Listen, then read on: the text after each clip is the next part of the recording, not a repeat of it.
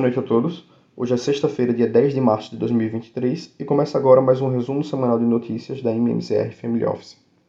A semana começou com um destaque na terça-feira no cenário internacional, com a apresentação por parte do presidente do Fed do relatório de política monetária ao Comitê Bancário do Senado dos Estados Unidos, que levou os temores por um aperto monetário ainda mais agressivo e derrubou os ativos de risco.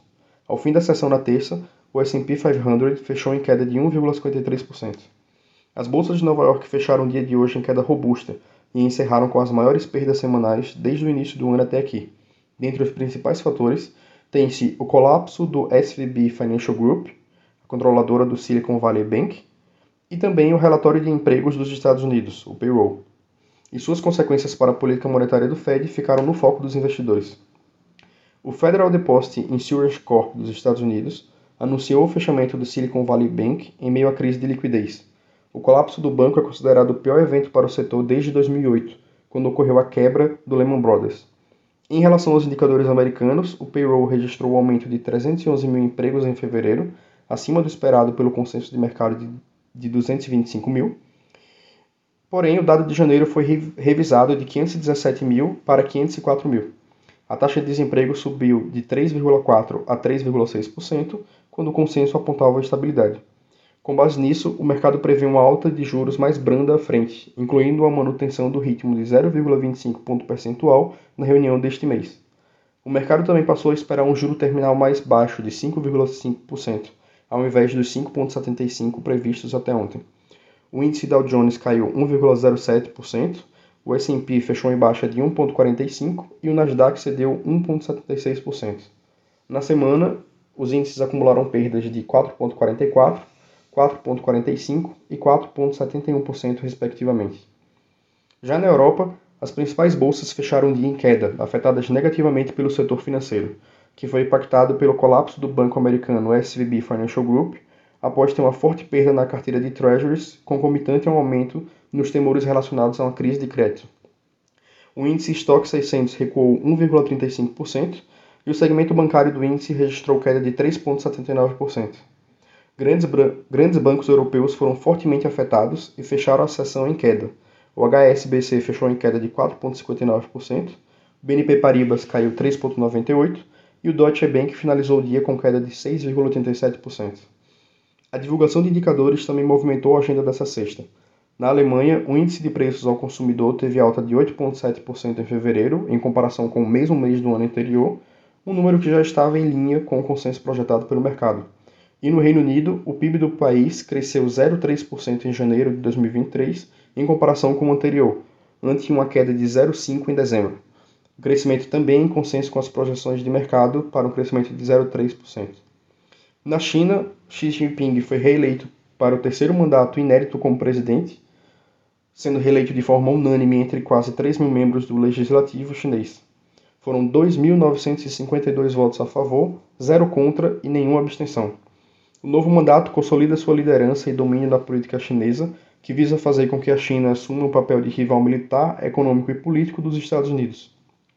As bolsas asiáticas fecharam majoritariamente em baixa nesta quinta-feira, após dados de inflação chinesa mais fracos do que o esperado, enquanto investidores ponderam as chances de mais altas de juros agressivas nos Estados Unidos.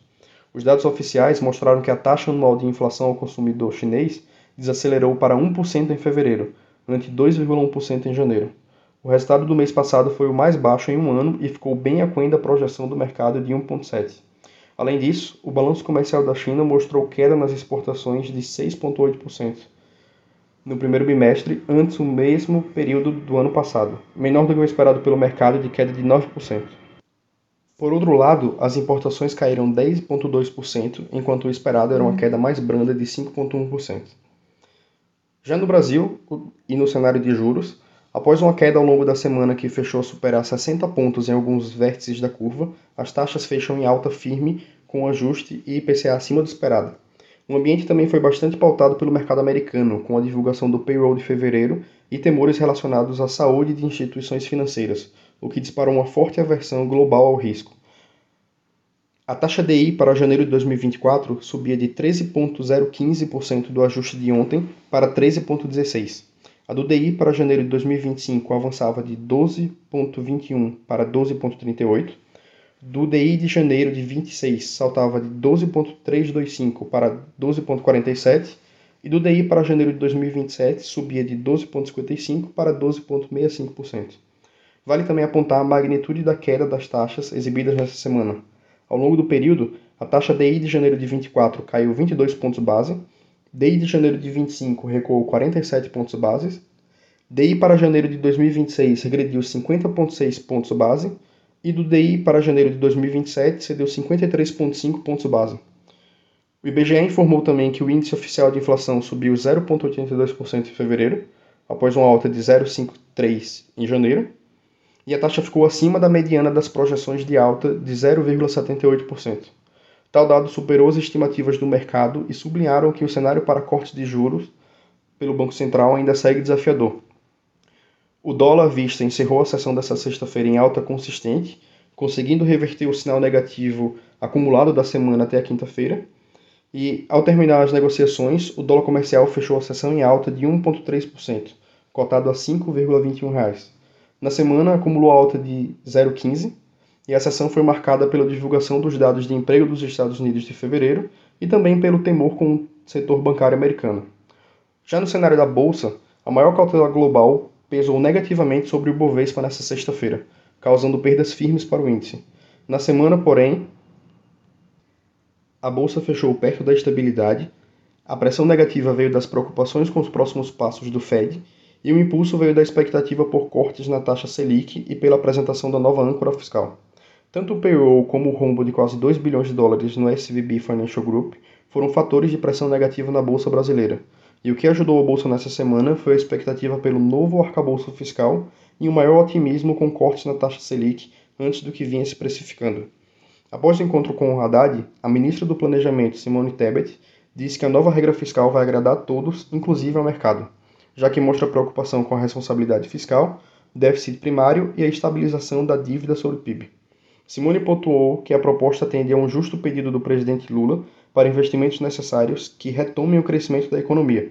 E o líder do governo no Congresso Nacional, o senador Randolph Rodrigues, afirmou, após participar da reunião com o presidente, que a equipe econômica deve entregar ao presidente na próxima semana o desenho final do novo arcabouço fiscal.